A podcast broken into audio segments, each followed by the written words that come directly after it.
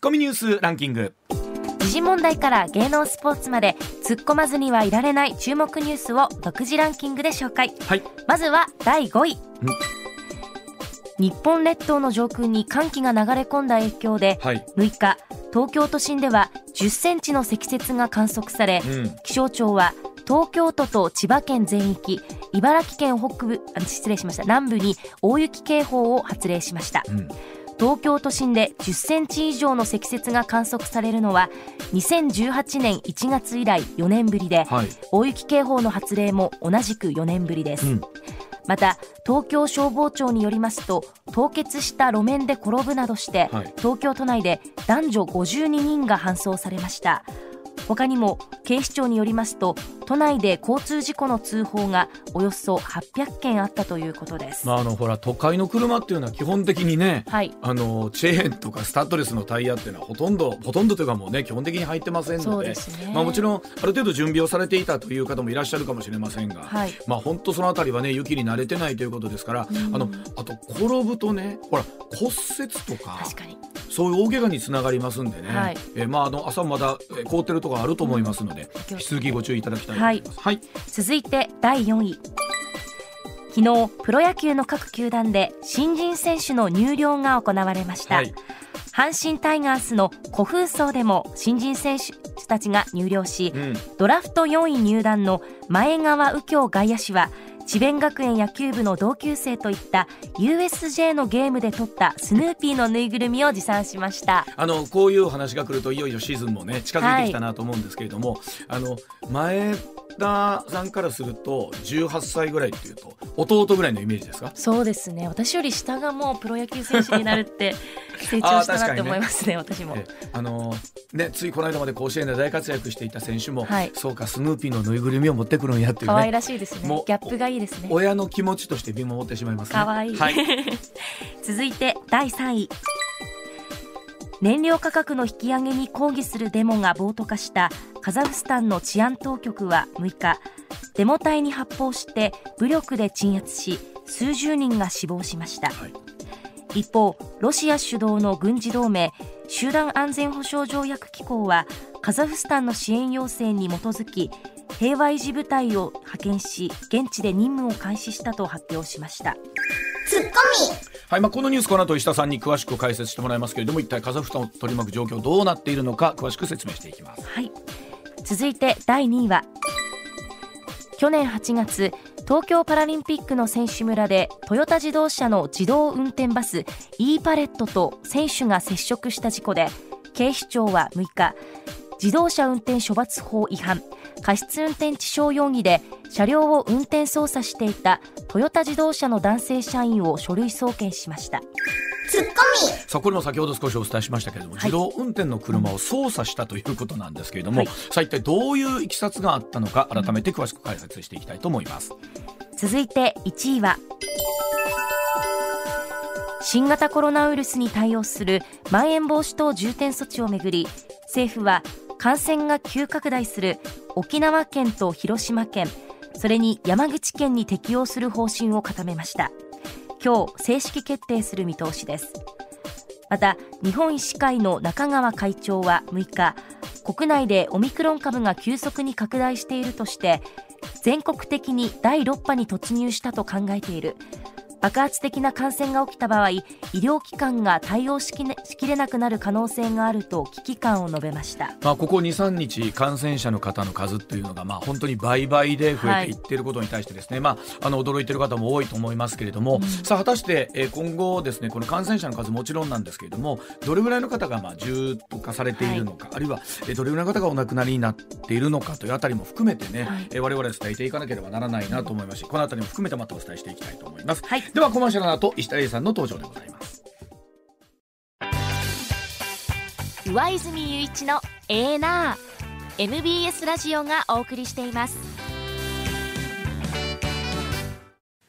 さあここからは石田英さんの登場でございます。石田さんおはようございます、はい、おはようございます。よろしくお願いしあます。のまあ本当に昨日、一昨日と新型コロナのねね。えー新規感染者の方の数が増えていってて、さあ石田さんこれあの沖縄ね広島、山口にまん延防止等重点措置、今後大都市圏は、そういう方法を取っていくのか、うん。えそれともえどうなんでしょうその重篤化に応じてみたいなところになってくるのかどういうふうな判断になってくるでしょうかね。ね、まあ一応あの去年にさ、はい。あのいろそういうあのまん延防止等重点措置とか、はいはい。えー緊急事態そうですね。そういうのは全部そのどっちかというとその病床逼迫度合いとか、ね。重症化率とか、それでいきましょうというのは、はい。あの感染者数オンリーではないですよ、ないとうん。むしろどっちかというと病床とかそっちの方よね。というんでいくとちょっとまだわ分かんないですね。だから、うん。えーまあ、例えばいろんな世論があってね、はい。まあ、また同じことするのかいとか。そうですよね。いうのあるけども、はい。それはねちょっとあのその評論もまだちょっと時期尚早というか分かんないわけですよ、はいこのオミクロン株の正体がいまいち、うんうん。もうちょっとしてきて分かってきたらやっぱりこれ軽症が多いなとなったら、うん。えーそこまでやらんでもやっぱり病床もっと見てね、うん逼迫せえへんだらそんなにやらんでええかってなるかもしれんけどね。はい。ただ気にしてるのがその神奈川県の知事が、はい。えー今月末ぐらいにはもう1万になるよとはい。この数字はすごいよね神奈川県と大阪とやっぱり似てるから、そうですね。うんうんうんうん大阪もそういう意味では今月末には1万人いったとしたら、うん。これはもうそのその数字で対応してたら、もう病院になってすぐパンクするよね。そうですよね。うん。まあですからあの、えー無症状に近い方とか軽症な方に関しては、例えば自宅で、えー療養してもらうという選択肢もあるっていうのは、うん。まあこういうのは現実的な判断になってくるとそうなのかなという。ただまだそこをそう結論出すには、うんなんていうかなデータ的にまだ揃ってないということがあると思うんですよね。あのまあ、本当にこの2年ね我々というか、まあ、我々というか行政自身もどうやってこの流れに対応していくのかっていうのを試行錯誤していきながら、うん。はいえーなんでしょうし、まあ、本当にまあ世論が僕あの2つに大きく分かれてるなっていうところをねすごく見ながら感じてるんですよね。あの我々もついつい新規感染者の方の数がこれぐらいだっていうことに対してそんな数ばっかり言うてどうすんねんというん。ううん。世論もあれば、いややっぱりそういうところを警鐘を鳴らしていかないと、みんながまたね、えー一方的にまた感染者の方が爆発的に増えていくだけだしって言った時に、本当我々自身も石田さんどうやって伝えていくのかって考える声な難しいけどね。ねただ本当にまだダメもいいけどそのオミクロン株の正体をはっきりまだ見極めるほどデータは揃ってないから、はうん。そこを見てからということで、うん。そうですよはい。さあそれではこのニュースからお伝えしていきましょう。さあカザフスタンでデモ隊が暴徒化でございます。燃料価格の引き上げに抗議するデモが暴徒化したカザフスタン、えー治安当局6日デモ隊に発砲して武力で鎮圧いたしまして数十人が死亡しました。一方ロシア主導の軍事同盟集団安全保障条約機構カザフスタンの支援要請に基づきまして平和維持部隊を派遣し現地で任務を開始したと発表いたしました、はい。石田さん、このニュース聞いた時に、うん、あまあの暴徒化してたんですよ。何日か前から。はい。はい。でニュース来た時にカザフスタンってねかなりあの中央アジアの中では安定した国なんでね、はい。あの暴徒化なんかするんやというそのふっと最初に思ったのがそれなん。ですよね。はい。でそもそもちょっとまずカザフスタンという国はどこにあるかという、はいはいそうですこれは大事で。もともとソ連の一部やったんで。うん。でそれがまああの、まあ、ソ連が崩壊した後はい。にそれぞれ独立していくんですが、ロシアのね、えーあカスピ海はい。カザフスタンの、お西はカスピ海です。うん。はい。で北はロシアです。はい。で、えー南東が中国です。ほ南東が。で南側にいろんなスタンがあります。パパキスタンとかアフガニスタンとか、えートルクメニスタンとかね、ウズベキスタンとかいろんなスタンの国この辺が中央アジアって言うんですけど、一つはねスタンという国スタンつくとこいっぱいあるじゃないですか。はい。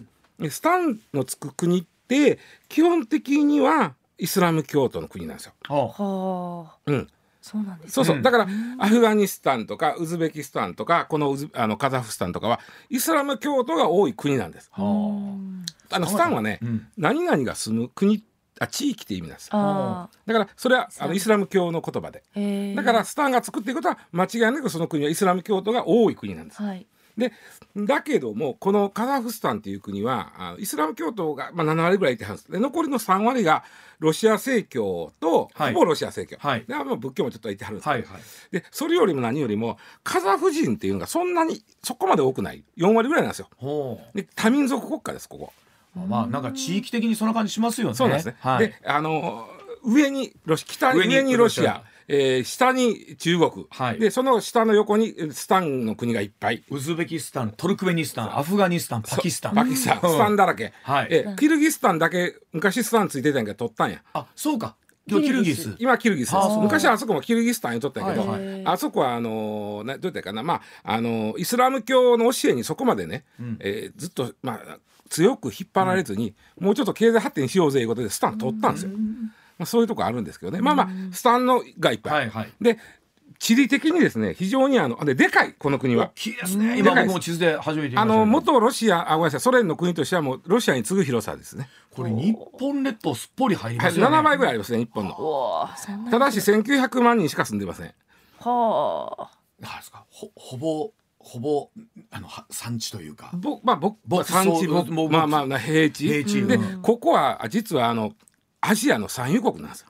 取れそうですあね。はカスピ海の辺もっと取れると思うよこれから探していったらカスピ海に面してるあたりはね、はいはい。カスピ海って結構石油取れるじゃん。だからゆある種豊かな国それなのに燃料価格が引き上がるっていうのこれはねあのただ僕も調べたらねガソリン1リッター例えば15円が30円になるみたいな話なんですよ。はあはあ。さ向こうの生活基盤から言うとなる30円やっぱ安いですまだ。ううんんだからこれきっかけであってね、うんここれでみんな暴徒化したとは思われへんわけですわ。あーなるほど。うん、でもともとこの国はそのナザルバエフっていう人がね大統領を30年やってたもうロシア、あのソ連時代から。はいはい。でもうええ加減にせよという気はみんなああるいつまでやってんのよおじいちゃんというのが。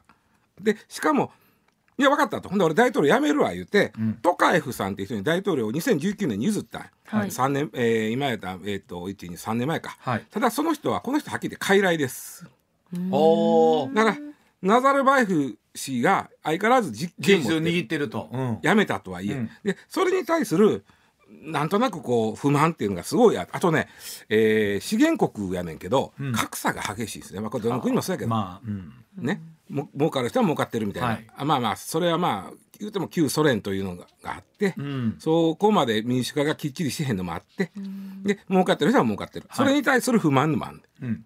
でいいつまでナザラバエフはち実権持っとんねんっていうはい。不満が溜まってたけども、ここが難しいのがこのいわゆる地政学という言葉聞いたことないですか？はい。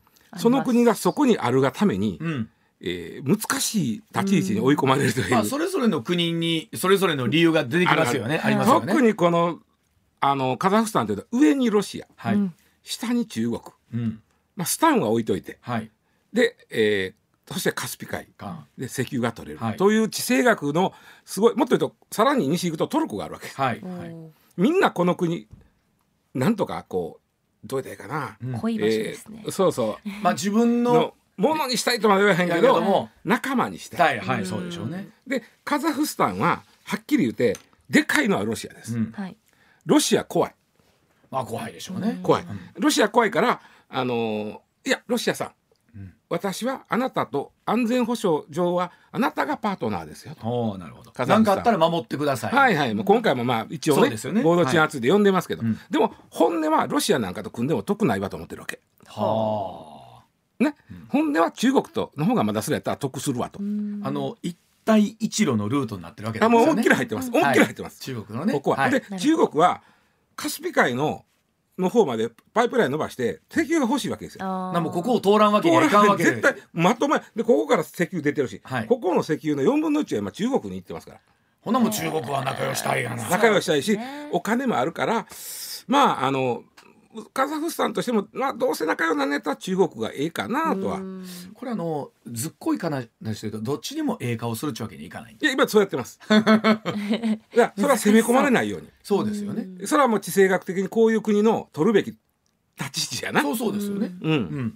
でだからそのどっちからも攻め込まれへんように、えー情報にええ顔してはい。でもまあ経済的には中国とつながった方が得かなっていううん。イメージですね。はい。あとあの、えーまあスラブ系民族がいてるんですよ。はいあのカザフ族とは別にはい。このスラブ系っていうのはロシアと仲良しです。うんうんであんまりこの人らがロシアと仲良くなるとこロシアに取られそうになるこの国は。だそこの、えーまあだからどういうかなスラブ系の住民が反乱を起こしてロシアとひっつかれるのも困る、うんうんからそこもまあまあまあまあという、まあ、八方美人的にやっとかんと大変ですねあかん国なんです。はあででしかもガスあのまあ原油が取れる。きっとナザルバイフさんってうん30年やってはったってことはそのあたりのさじ加減が絶妙にうまかったんでしょうね。そういうことなんです。そういうことなんです。30年の間にはロシアだけじゃなくて中国とも付き合いがうまいことをやっとったんでしょうね。うんでただまあそのやっぱりそうやって権力が長い間続くと腐敗して、まあしますよ。はい。まあそこに近い人だけはええ目するしっていうのは、まあどこでも起こりうるやん、はいはいこういう権力者がおる国って、はいはいでそれに対する不満はめちゃくちゃ溜まってるわけさ。うんうんうんではっきり言うてガソリン代が上がったから言うて空港占拠したり、んあの首都を焼き討ちするようなことはやっぱおかしいのですよ。まあね。そんなそこまで腹立つかの世界なんですよ。なるほど。なるほど。ということはあくまでもきっかけでしかもうきっかけででやっぱり溜まってたこと。それとカザフスタン政府が言ってるのはこれ暴動を起こしてるのは西側のやつちゃうかと。これ知らんよ、はいはい。政府が言うとるだけや。から、はいはいはいはい。西側のやつがやっとんねんてと、うんうん。言うて、まあ、さっき言ったあの集団安全保障条約機構。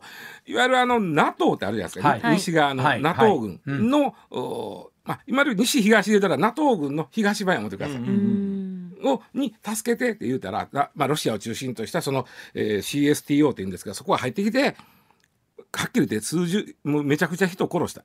はあそんな状態です結構なね方が亡くなってますそん。な状状態です。うんだから、あのーはっきり言ってロシアの後ろ盾で強硬手段で収束を図った状態なんですよ、うんうん。今ね、うん。それはそれで収まるかいっていうのはあその皆の心の中のそのもやもやしてたとこ。はいはい。根本的な解決ではないですなってるでしょ？ね。で殺しやがったでと、はい。こいつ国民を。う、うん。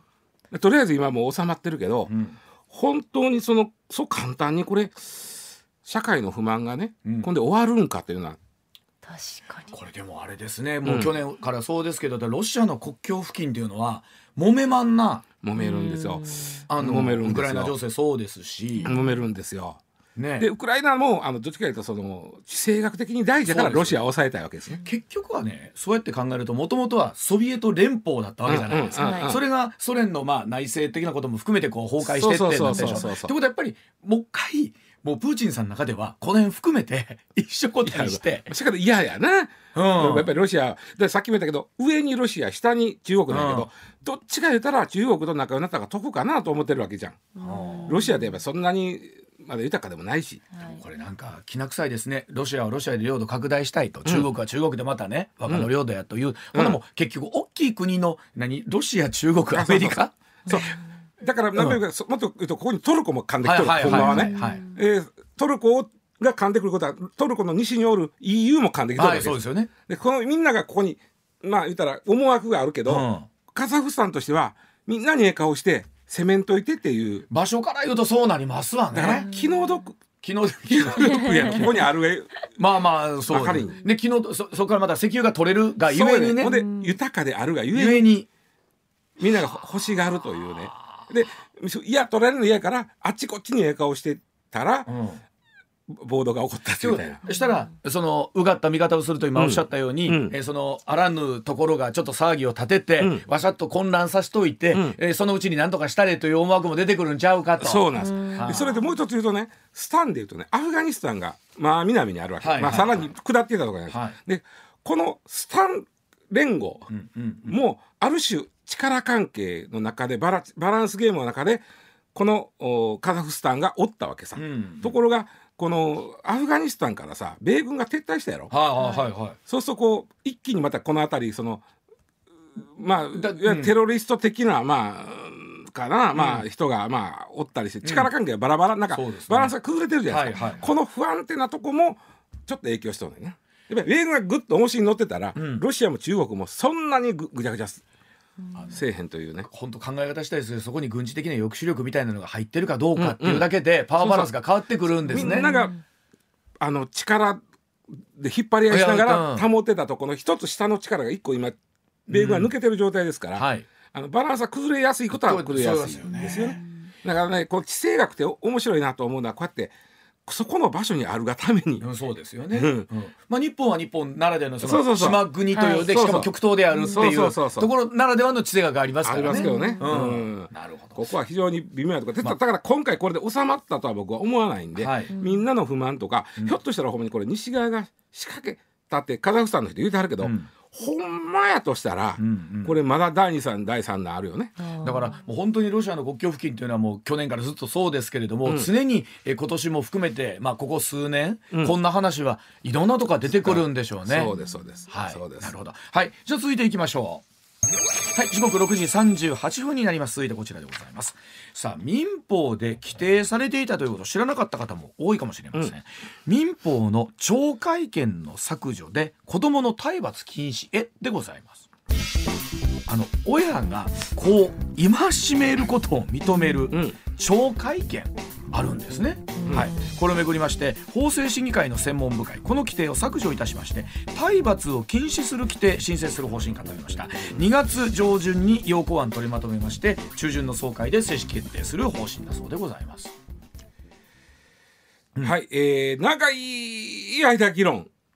これ前もちょろっとやりましたよね。いやだいぶ前にやりましたね。だいぶ前よこの議論はね。ね。もうずーっとまあ一番最近あった2年前にの議論があるんですけど、はいはい。その2年前の議論の時に2年後に一応結果出すなってたからその2年後があれあの今や2年経ったんですか？そうなのよ。あそうかそうか。うん。それが今やということだけども、はいはい。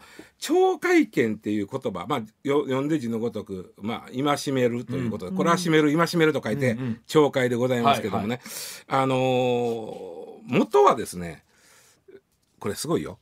1970年に刑法ができる、一刑法の元ができる、ちょっと前、明治時代にあったね、新立公領というのがあって、ははい。もう一瞬だけ、に明治時代にあった日本の刑法の元祖みたいなのがあるあはそこにね、えーこう書いてある。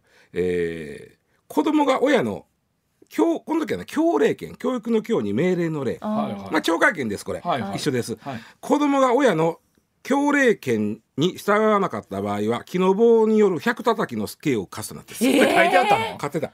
木の棒で100叩き？100具体回叩く的ことが法律に書いてあったの？書いてあった。刑法の元祖に。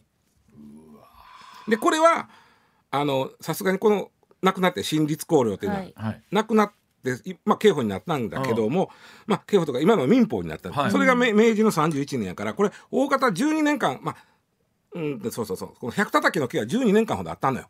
かつての日本に、12年とまあまあありましたよ。まあまああったよ。ってことは実際された方もいてはるってことそれは言ってるからちゃうかな。それはあのイメージで言うとさなんかイランとかあの辺のイメージない？そうですね。百叩きの刑ってはあ日本にもあったんですよ。あったんや。その百叩きされるのは親の言うこと聞けへんだ子供。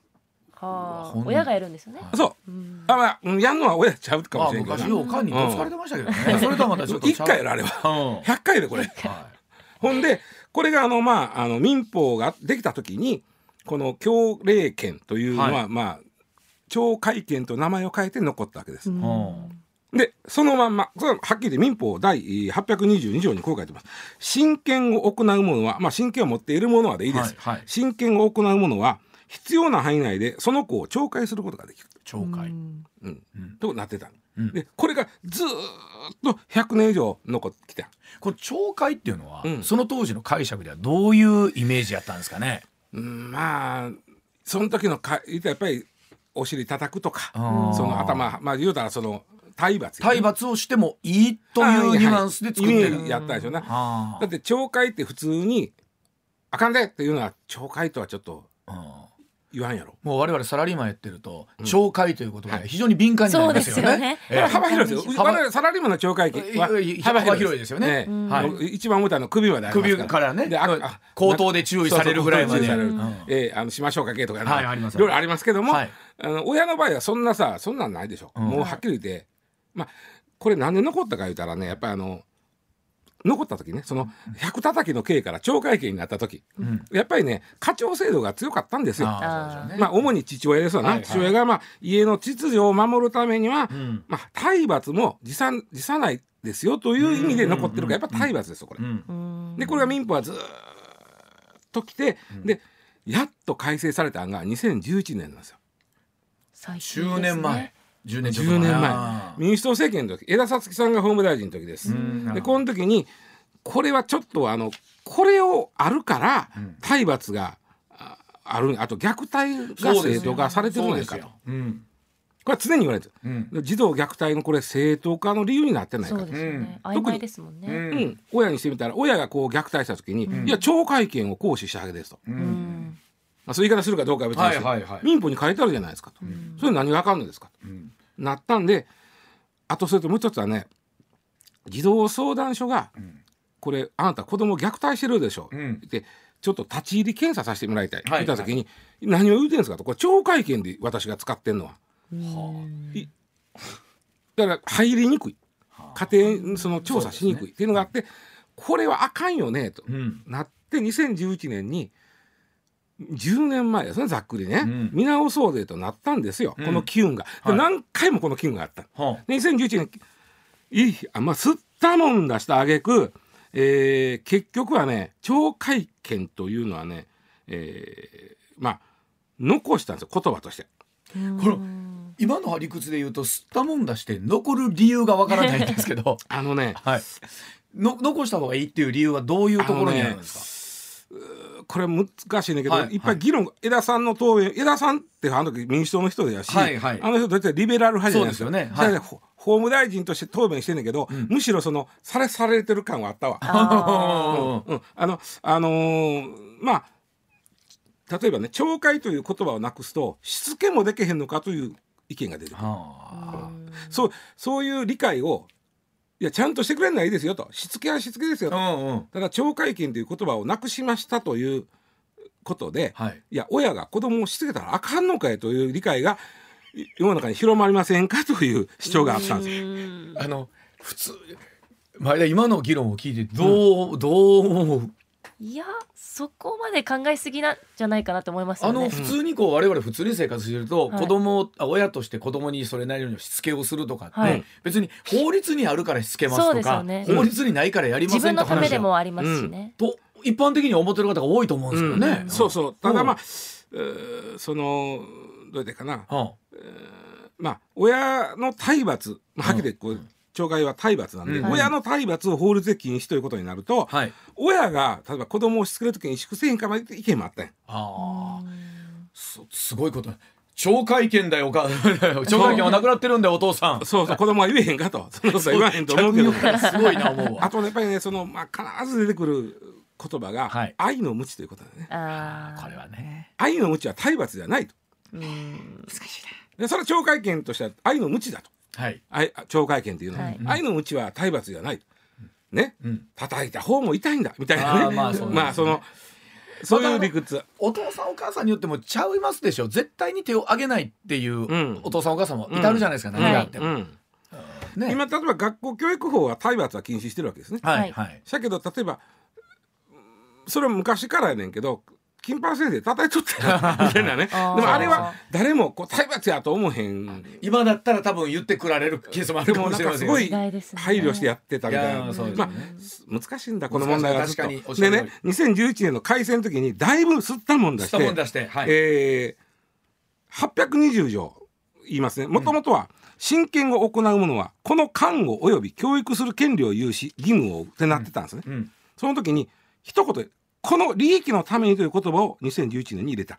この利益のためこうなりました。親権を行う者はこの利益のためにこの看護及び教育する権利を有する。うんうんうんこのはい利益のためにというのを入れたことで、うんもうもうのべつ幕なく叩いていいわけちゃうでと。うんうんうんうん。ううんん子っていうのは子供の子供の子子。ですね。子供の利益のためにってことですね。子供の看護及び教育する権利を有します。820条、うん。で822条は、えー、親権を行う者は先ほどの820条に規定する看護及び教育に必要な範囲でその子を懲戒することができる。まだやっぱ残ってる。あ残ってるんですか。であなる2011年に揉めた時はこれむしろ揉めたんがの国会のやり取り見てると面白いのが、民主党の女性議員が結構枝咲さんに何人も迫っていってるんです江田 さんも分かってるけど受けな社内はな。どっちかというと自民党はまあその古いはいそうですね。考えの人は、いや懲戒金は必必要やろうという人も多かったんやけど、うん。その女性議員が言ってたのは僕なるほどなと思ったんがいや824に看護教育権って書いてあるじゃないですかと、うん。はいその子供のために看護及び教育する権利を有すと書いてあるじゃないですか、もう混んでええでしょと。うん。わざわざそこに確かに。懲戒をするかかんで権利をよよろしいやんと。もうええやろと。うんうんうん。しゃけど今さっき言ったようにその懲戒という言葉を削ると、いろいろとあのあかんのちゃうかということで残ってた。あ。で、うん。時を経て2 2年経って。まあ、まあ2年というかまああいろいろななんかやっぱりにあの2003年ほど前にねあの千葉県で女の子が虐待死するありました。事件があってその時にもうちょっとあのあこれ2019年であれあったんですよね。ちょうど1月なんで、えー、123年前、うん。あったんです。その時に捕まった親が懲戒権を言いよったわけですよ。は私がやったのはしつけやと。うん。でも死んでるのやだよって、うん。しつけちゃうでと、うん。なったけどやっぱりそれを懲戒権を縦にし持ってくんのやったら考え直さなあかんなとなって、うん。でまあ2年後ぐらいをめどに考え直しましょうってなっててその2年後に今なんです。う。ん。うん。2019年の事件があって2020年ぐらいに考え直しましょうよとなって、えー法務大臣の諮問機関が分かりました。みんなでちょっと話し合いますと、2年後をめどに結論出しますね、って言ってた2年後がぼちぼちなんで、ん。やっぱり削除する方向に入ったなという感じなんですよ。あのおそらくどうでしょうね。例えばあその時にメッセージとすると、うん。私はしつけの範囲内だっていうことを、ん。法律の言葉で言うと懲戒権ということになるということなんでしょうねきっと。そういうこと。裁判の中とかではね。はい。で最後に一言言わせてもらうと、世界の数勢はどうなんかというと真っ二つです。ああそうですか。案外。案ここは外。案外真っ二つ。あのセーブ・ザ・チルドレンっていう NGO があるんですけども、まあ50カ国に世界では50カ国以上で懲戒権は認められて体罰は認められていない。いない。いない。逆に言うと100カ国ぐらいは認めてる。認めてる。アメリカイギリスフランスオーストラリア。これはもう全面的な禁止してね懲戒権という言葉かどうかめ別にして親が子供に対して体罰をするということに対しての全面的な禁止してない。真っ二つなんですよ。だからこれはあの日本が遅れてるわけでも何でもなくて世界的にも議論してる部分です。なんかそういう国の方が、うん。あの子供の権利だったりとかね、はい。そういうところに対しては非常に敏感なのかなと思ってましたけど。ねあーただまあ虐待の言い訳に使われたら困るからそうですよね。こはちょっと考えてほしいかなということですね。わかりました。はい、えー、ではコマーシャルの後まだまだ続きます。上泉雄一のエーナー MBS ラジオがお送りしていますさあ時刻6時51分回っています。続いてこちらです。選手村の自動運転バス事故操作していた社員を書類送検というニュースです、うん。去年の8月です。東京パラリンピックの選手村でトヨタ自動車の自動運転バス e パレットと選手が接触した事故で警視庁自動車運転処罰法違反えー過失運転致傷容疑で車両を操作していたトヨタ自動車の男性社員を書類送検いたしました。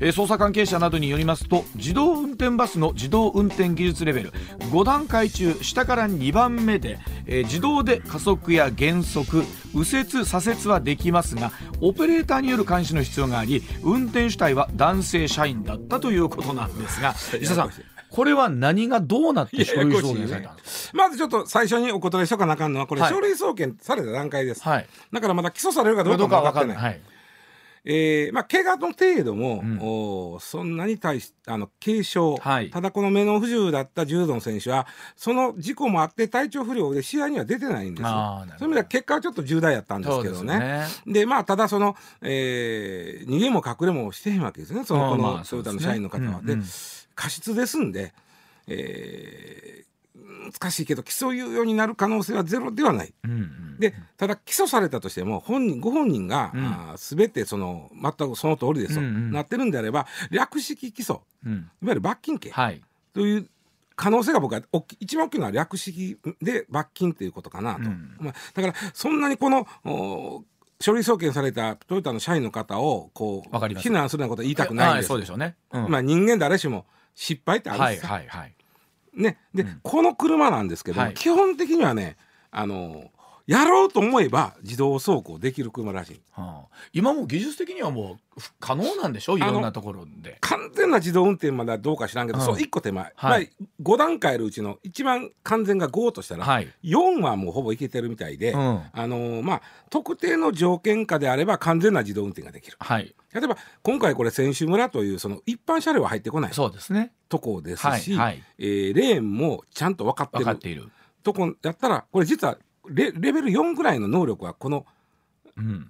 だって運転席ないんだよ。はこの車、あはい。完全にあまあそうか完全にとかそういうことそういうこと。完全にうん。自動運転しようと思え思ったらばできるけど監視員として ブレーキ。だから一応人は乗ってて乗ってて。えー例えばすこうなんていうかな操作する。はいはいはい。は人がやってたという意味ではこれレベル2らしいんですよね。はいはいで,、えーで事故っちゃったということなんですが実は実証実験中やったのこれもね、でうん。実証実験中の事故っていうとあの全国でこれまで14件あったんですって。うんうん。でも人をまあは跳ねたというか、うん。人を怪我させたのはこの1件だけなんです。って。あー。残り物にぶつかったとかはあるけども。そうそう縁石乗り上げてしまったとかはあるけども、うん。人にぶつかったのはこの1件だけなるほど。なんでやっぱりようできてるシステムなんかなと。うん。でこれねまあ、えーオペレーターの男性社員の方にしてみたら、うん。まあえー事情聴取でね、うん。選手が横断歩道を渡らないように誘導員が止めてくれると思ったはい。誘導員もいてはった。なるほど。いてからあ車来てるからって止めてくれると思った、はいはい。でも止めてくれへんだって言うんだけどそこはちょっとおかしくて、いうん。や横断歩道ではい。人が渡ろうとしたら止まらなあかんっていうのは、歩行者優先だっていうことですよね。常識じゃん。はい。でそこはあなた非はあるよというのは僕はなるほど思うんだけども、はい。まあ人間誰しもねうん。その間違いっていうかうん。あるじゃん、はいまあ。そんなそこで責められへんとかあるやろ、うんうんでこれねあのこの事故のポイントっていうとね、えー実は本当はこの車やろうと思ったらレベル4までつまりほっといても運転うん。やってくれるぐらいのうん。もんらしいんですよ、うんうん。ただまあいろいろねうん。何かあった時に人乗っかってる。ではっきり言って今回ねもしも全部車に任せてたら事故は起きてなかった可能性ある。え？どういうこつまり人が乗ってたがゆえにとうん。いろんなもん解除してちょっと操作しちゃったんです。自動運転に任せてた方が安全だったってことですね。そうそうそう。そう。そういうことそういうこと。はあ。まあもっと言うとそこまで技術は進んどるってことですよね。進んでる。だから言う言うたらオペレーターの方があいやもうあのこれ止まっただよと。うん。言ったらええがなと。うんうんやったけど実は車のは分かっててこの人来るかもねって。ああうん。でそれが分かってなかったから、はい。行って、まあ、ちょっとぶつかったというのがあんねんけども、うん。いやいらんことせえへんなら車が止まったかもしれん。っていうなるほど。うん。ね。これが難しいとこやね。だからかえって全部任した方がええのか。あの議論でありますよね。特に高速道路とかになったら、うんうん。完全に自動化にしちゃった方が、うん。むしろ安全に進むんじゃないかってみんながあの距離を守ってねとかって言います、言ったりしますよヒね。ューマンエラーって言いますけどそうそう。人は失敗をするもんであると。うん、だったら丸っぽ任した方がはい。安全なんちゃうかという議論が僕今回これ根っこにあるような気がする。あの例えば違うかもしれませんけど自動掃除機とかあるじゃないですか、あれあのいかへんからで勝手に動かしたりするんですけど、うんうんあれほっといた方がまんべんのいろんなとこちゃんと拭いてくれるのに。勝手てに人がいらんことするからそう。そう。そうそうなったりする言いますよね。そうやね。だからね難しいとこやなこれと思いながらこの逆に人が介在してる2とか3レベル2とか3の方が、事故がもし起きやすいとしたらこれ人間としては立場ないけどさ、いやーそうですよね。ただ人間だめうーん難しい。どこまで機械はほんまに人の命を預けることに信用していいのかっていうまだまあ、そうですよね。疑問もあるやろ、うん。これ石田さんとねこのニュースをした時にいつも議論になるんですけど、うん。うん今技術的にはそこまで100%に近い状況までいってるところが完全そうした方がいいと思いつつも、うん。法律の壁というかみたいなところというのは最後やっぱ大きなハードルなんでしょ？そうそうそうそう、う。ん。これあの完全に自動運転した場合は、うん。そこに運転者はいないわけじゃないですか。はい。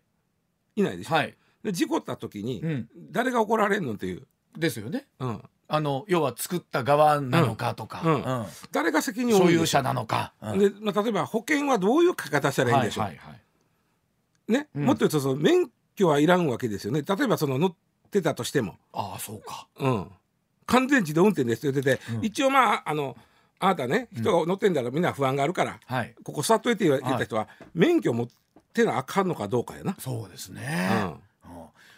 だとなってくるとその辺の法律的な整備をやっていこうと思ったら、うん、50年100年で、こうんあのねまあ、僕らが生きてる間には難しいのかな。もっと言うとねその完全自動運転になった時ってそれコンピューターが制御してるわけでしょ、はい。でネットにつながって制御してるわけでしょ、うん。ネットにつながってる以上ハッキングされる可能性あるわけですよ。ああそうか。ね、で、えーものすごい、えー高度なプロテクトをかけてた。ハッキングされへんように、はい。はい。そして普段からハッキングされないように管理を万全にしていた、うん。でもハッカーの方が一枚上手で、うん。そこを破ってきよった。とはいいう時にその自動運転をしてた事業者は、うん。損害賠償責任を負わなくてええかもしれないんですよ。あー。それは注意義務が怠ってないとうちは。